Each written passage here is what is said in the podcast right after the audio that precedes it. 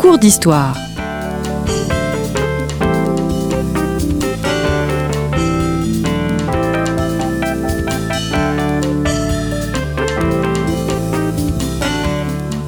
On retrouve Christophe Dickès. Chers auditeurs, bonjour, bonjour à toutes et à tous, très heureux de vous retrouver sur Storia Voce, le podcast du magazine Histoire et Civilisation. Je vous rappelle que vous pouvez vous abonner à notre magazine à partir d'un euro par mois en vous rendant sur le site internet histoire et civilisation.com. Bénédicte Vergé-Chénion, bonjour. Bonjour. Vous êtes historienne, vous venez de publier deux ouvrages chez Flammarion, un premier livre consacré à Colette en guerre, un second sur les archives du quotidien des Français dans la guerre, donc 1900 40-1945, pas moins de 250 illustrations pour les professeurs mais aussi les passionnés d'histoire. Il y a deux semaines, nous avons entamé avec vous trois cours d'histoire pour nos auditeurs et élèves, trois cours d'histoire consacrés aux Français pendant la Deuxième Guerre mondiale. Nous avons cherché dans un premier temps à cerner la relation des Français avec le maréchal Pétain. Nous sommes penchés ensuite sur la vie quotidienne des Français sous l'occupation et cette semaine nous allons nous intéresser au destin d'une femme, une femme de lettres pendant cette période, nous allons nous intéresser à Colette. Première question toute simple, Bénédicte Verger-Chénion, que représente Colette en 1939 C'est une vedette et un grand écrivain. Alors, un grand écrivain avec des majuscules et c'est la seule femme dans ce cas, dans ce euh, paysage littéraire français de l'entre-deux-guerres qui est tellement riche. Euh, et puis, euh, c'est une un grand écrivain qui est beaucoup lu, beaucoup lu par un public féminin, mais pas seulement, et beaucoup lu à l'étranger aussi, en particulier dans les pays anglo-saxons. Et puis c'est une vedette. Euh, vous savez sans doute que euh, Colette a eu une vie tumultueuse qui l'a amenée par exemple sur les planches et non dénuée de, de scandale et elle est vraiment connue comme un people, je dirais. Elle est très souvent dans les journaux, euh, photographiée. On l'interviewe un peu à propos de tout et de rien. Donc c'est vraiment quelqu'un de très connu et de généralement apprécié en France. Hmm. La politique, dites-vous, l'ennui, ce n'est pas une femme des grands combats? Alors, elle dit euh, toujours que la politique lui fait peur, qu'elle est incompétente, qu'elle ne parle jamais d'actualité. Euh, tout cela en tenant euh, chroniques hebdomadaires, voire plus fréquentes dans de grands quotidiens. Et en fait, si il est vrai qu'elle ne parle pas directement d'actualité, si on ne peut pas la considérer comme un écrivain engagé, eh bien, euh, elle a quand même euh, toujours le sens des événements et le sens de l'histoire. Euh, j'en veux pour preuve le fait que le, son roman La fin de chérie est un des premiers et des meilleurs romans qui a été écrit sur l'impossible réadaptation des anciens combattants après la fin de la Première Guerre mondiale, euh, qui est un texte écrit par une femme de 50 ans qui n'a, par définition, jamais été au front. Hmm. Je vous cite, la guerre ne passe jamais sur une vie sans la bouleverser, sans atteindre la personnalité, sans imposer ses contraintes, ses angoisses, ses chagrins, mais aussi sans forcer à faire des choix. Est-ce que Colette entre en guerre en 1939 comme elle est entrée en guerre en 1914 Je vous ai posé la question sur les Français la semaine dernière. Quels sont alors ses sentiments en 1939 Est-ce qu'elle est patriote? Euh, Est-ce qu'elle est, euh, est-ce qu'elle se sent humble, civile, au fond euh, euh impuissante? Elle est comme nous tous, c'est-à-dire elle a tendance à se réfugier dans ce qu'elle connaît déjà. Donc, dans un premier temps, en 1939, elle va beaucoup faire de comparaisons avec 1914 et avec la Première Guerre mondiale et elle va être dans cette dynamique de ce moment-là, c'est-à-dire les civils ont tenu aussi euh, à l'arrière. Et euh, elle est très patriote, c'est quelque chose qui lui vient de son héritage euh, familial et sans doute de son amour viscéral pour euh, la France et pour la langue française. Et donc, euh, alors, il faut rappeler que elle, a plus de 65 ans, hein, et donc tout ce qu'elle pense pouvoir faire, c'est contribuer à l'effort de guerre en prônant dans ses articles le sang-froid, la bonne volonté, et puis en participant à des opérations de propagande en direction des États-Unis qui sont alors neutres pour expliquer que la France est toujours la France et euh, elle, euh, elle a été contrainte à la guerre, mais elle est dans son bon droit. Voilà, euh, elle contribue comme elle peut à l'effort de guerre. Est-ce qu'en 1940, il y a euh, une forme de naïveté sur euh, la situation, naïveté qui n'est pas forcément l'apanage de Colette, mais qui, au fond, peut être l'apanage de beaucoup de Français à l'époque? Oui, euh, la drôle de guerre, qui est dure depuis neuf mois, a installé l'idée qu'on va être dans une guerre longue qui se gagnera probablement sur le terrain économique, plus que sur le terrain mm. militaire. Voilà, à force d'usure respective euh, euh, des, des, forces industrielles euh, des, des, protagonistes et peut-être avec, je dirais, des manœuvres d'une guerre périphérique, voilà, mm. autour du noyau anglo-franco-allemand. Hmm. Alors vous le disiez tout à l'heure, c'est un personnage qui est connu. Est-ce que euh, elle a des relations avec le monde de Vichy? Est-ce qu'elle connaît tous ces gens qui euh, se, se, se, chamaillent à Vichy, ce que vous montrez bien dans votre dans votre autre ouvrage, donc euh, les Français dans la guerre, archives du quotidien. Vous montrez ce petit monde de Vichy où chacun cherche sa place. Alors. Colette, au fond, elle est plus identifiée à la République radicale socialiste. Elle est une presque contemporaine de la Troisième République. Elle est née deux ans après euh, euh, le début de la République. Et euh, au fond, quoi qu'elle ne fasse jamais de politique, dit-elle, par son second mari, Henri de Jouvenel, elle a des liens avec le milieu politique vraiment emblématique de la Troisième République et pas du tout avec les milieux maréchaliste ou pétainiste, parce que on pourrait penser intuitivement que comme la terre ne ment pas, euh, voilà, Colette tellement terrienne euh, euh, pourrait être récupérée par Vichy, mais pas du tout, parce que il ne faut pas oublier quand même que c'est une femme scandaleuse, c'est une ancienne danseuse nue, c'est une homosexuelle revendiquée, c'est une femme divorcée deux fois. Donc ça, ça, fait beaucoup euh, qui, n'est pas tellement travail, famille, patrie. Euh, voilà. Effectivement, elle va être très très peu sollicitée par le gouvernement français, par les autorités françaises durant cette période. Elle-même, elle ne se rendra jamais à Vichy. Elle n'écrira pas ni à aucun ministre ni au maréchal Pétain. Elle, elle ne sollicitera rien et elle écrit toujours dans sa correspondance zone libre avec libre entre guillemets. Hum, hum. Alors, un écrivain doit continuer à écrire en période de, de guerre. Euh, est-ce que ses écrits sont, se détachent de l'actualité? Alors, elle continue à écrire pour, comme elle dit, gagner sa croûte. Parce que c'est vrai que euh, c'est de l'écriture qu'elle tire ses revenus. Alors, on peut distinguer, je dirais, les œuvres de fiction romans et nouvelles euh, qui sont très largement déconnectés de, de l'actualité. À preuve, ça va être le moment où elle va écrire Gigi, qui se passe à la belle époque, euh, une belle époque euh, frivole qui est absolument le contre-pied de, de la période qu'elle est en train de vivre. Et d'autre part, il y a ces articles. Alors, les articles, euh, quel que soit le sujet, c'est difficile de les déconnecter entièrement de l'actualité. Je m'explique, quand elle publie dans un journal de mode, il y a un moment où c'est difficile de commenter la mode alors qu'il n'y a pas de tissu, euh, pas de cuir, euh, pas de laine, euh, voilà.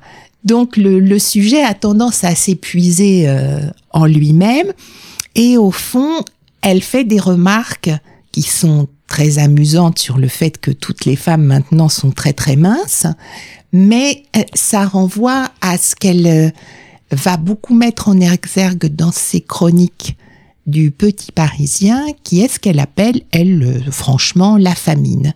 C'est-à-dire, euh, au fond, le manque de nourriture, le manque de tout, qui frappe les Français, en particulier les plus vulnérables, et qui leur rend la vie vraiment très pénible. Elle a eu, elle, une vie euh, difficile. Alors au début, elle est en province, elle revient sur Paris. Elle vous montrait bien, voilà, de, euh, Colette regardant par sa fenêtre ce qui, ce, ce qu'il se passe. Euh, elle a vécu, elle, des moments difficiles ou au contraire, euh, au fond, parce qu'elle est une personne de la haute société, elle pouvait bénéficier euh, de, de bah, disons-le, de passe-droit. Alors. Euh, tout d'abord, euh, c'est vrai qu'elle vit dans l'angoisse de la faim et du froid. Euh, elle est une dame âgée, hein, ce qui veut dire que par exemple, il arrive un moment à partir de 1943 où elle n'a plus droit qu'à la carte de ravitaillement V comme vieillard, qui couvre euh, la moitié seulement du nombre de calories nécessaires euh, quotidiennement. Hein. Donc ça implique, si on ne veut pas se laisser mourir de faim, de euh, recourir à, à des, des expédients. Voilà, des expédients, alors qui vont être de différents. Euh, donc le marché noir, euh, effectivement, euh, ses amis qui lui font présent euh, d'un poulet, euh, de six œufs ou d'huîtres, et puis ses admirateurs qui eux aussi, voilà, contribuent et euh, je sais pas un peu d'huile euh, vous voyez des choses qui sont vraiment euh, remarquables. Et puis euh, quand ça ne suffit pas elle n'hésite pas à jouer de ces relations. Bon même si c'est pas très systématique mais on la voit faire son petit numéro au préfet de la Seine pour avoir plus de charbon.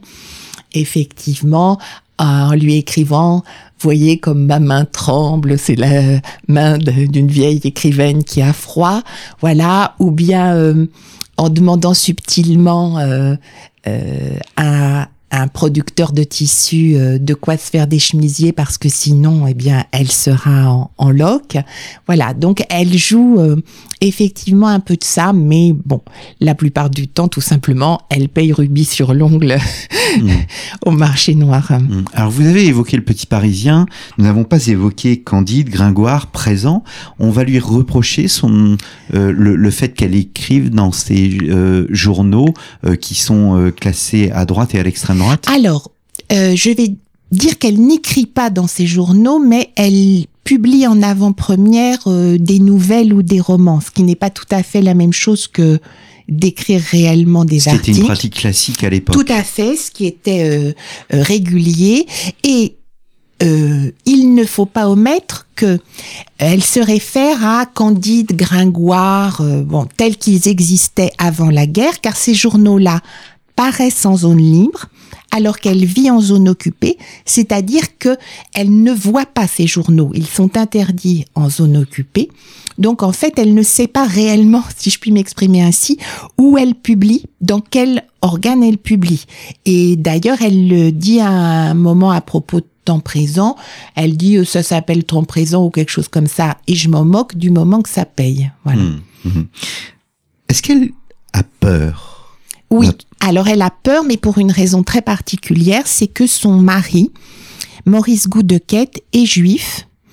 Il et, est arrêté d'ailleurs. Oui, et dans la rafle dite des notables en décembre 1941. Alors là, elle va faire jouer le banc et l'arrière-banc de ses relations pour obtenir sa libération. Il est interné au camp de Compiègne, un camp de représailles très dur à l'hiver 41-42. Elle va obtenir sa libération grâce à la femme de l'ambassadeur euh, d'Allemagne.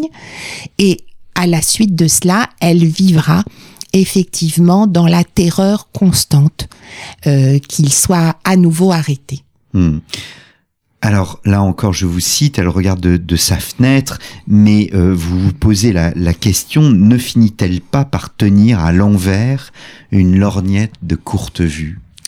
Oui, parce que euh, elle évite de sortir parce qu'elle est euh, frappée par l'arthrose et l'arthrite, parce qu'elle trouve que souvent il fait froid dehors, bon, que elle, les moyens de locomotion sont très réduits et qu'en plus, en principe, elle a besoin de l'aide de son mari euh, pour se déplacer. Or, euh, il n'est pas très opportun de voilà qu'il sorte à tout bout de champ, donc elle évite de sortir. Et c'est vrai qu'elle ne trouve plus son inspiration que euh, dans ce qu'elle voit, ce dont elle entend parler, euh, ce qu'elle imagine, en particulier depuis la fenêtre de son appartement qui donne sur le jardin du Palais Royal, qui est une sorte de petit monde clos, beaucoup plus décati hein, qu'il ne l'est maintenant, et du coup simplement fréquenté euh, par euh, des habitués du voisinage ou des personnes qui travaillent à proximité. Mhm. Est-ce que ces écrits, au fond, ne, ne font pas pâle figure, là encore, je vous cite, dans un temps de décision euh, vital et un temps d'engagement.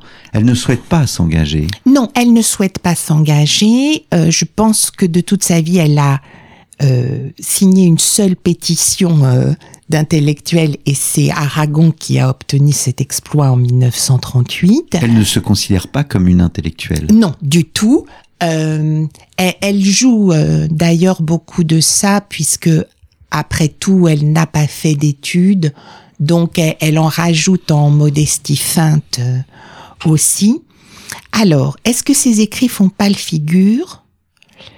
Euh, ils sont partiellement détachés de l'heure et euh, ils ont gardé toute leur, leur qualité littéraire qui donne un très grand plaisir de lecture. Mais dans ces articles, au fond, elle prend position, ne serait-ce que quand elle parle de l'heure noire, comprendre l'heure allemande puisque Paris euh, est dans a été placé d'autorité dans le fuseau horaire de, de Berlin depuis le début de l'occupation et il y a dans ces descriptions de cette nuit qui n'en finit pas, bien sûr quelque chose à comprendre sur l'occupation, car euh, à côté de cela, jamais elle n'écrit occupation, allemand hmm. ou même guerre. Hmm, hmm. L'après-guerre, est un retour à la normale pour elle? Alors c'est même euh, une apothéose, hein, euh, puisque euh, elle-même et son œuvre sont encensées à la fois par les anglo-saxons, dont les représentants se sont précipités chez elle dès acter la libération de, de Paris. Et elle est aussi reconnue, félicitée euh, par la presse communiste, euh, le tout sous la protection de Louis Aragon, qui est un admirateur éperdu de l'œuvre de Colette, et donc elle va connaître toutes sortes de consécrations, comme son élection à l'Académie Goncourt, qui pour sa part a vraiment besoin de redorer son, son blason, et tout ça culminera au fond dans ses obsèques euh, officielles, euh, justement au Palais Royal en 1954. Hmm. Eh bien, merci beaucoup euh, Bénédicte Verger-Chaignon d'être venu au micro de Storia Voce afin d'évoquer ce destin, Colette en guerre, un ouvrage paru euh, chez euh, Flammarion. Euh, je renvoie aussi nos auditeurs aux deux émissions précédentes que nous avons enregistrées, celle des relations entre les Français et le maréchal Pétain et aussi la deuxième partie consacrée, elle, à la vie quotidienne des Français pendant la guerre qui entre dans le cadre de la publication euh, Les Français dans la guerre, archives du quotidien 1940-1945, un livre que vous avez euh, dirigé également, paru chez Flammarion, plus de 250 illustrations. N'hésitez pas, chers auditeurs, chères auditrices, à aller vers nos autres émissions consacrées à ce sujet. Elles sont nombreuses. La survie des Juifs de France avec Jacques Semelin, la série que nous avons enregistrée ensemble, Bénédicte Verger-Chaignon, consacrée au maréchal Pétain en trois volets. Il y a également une série sur la résistance avec Olivier Vievorka ou bien également une série sur l'appel du 18 juin. Merci beaucoup. Merci et moi j'ajoute, n'hésitez pas à écouter et à réécouter toutes les émissions de Storia Voce, je suis une fan. Merci beaucoup Bénédicte et à très bientôt chers auditeurs pour un nouveau numéro de nos cours d'histoire.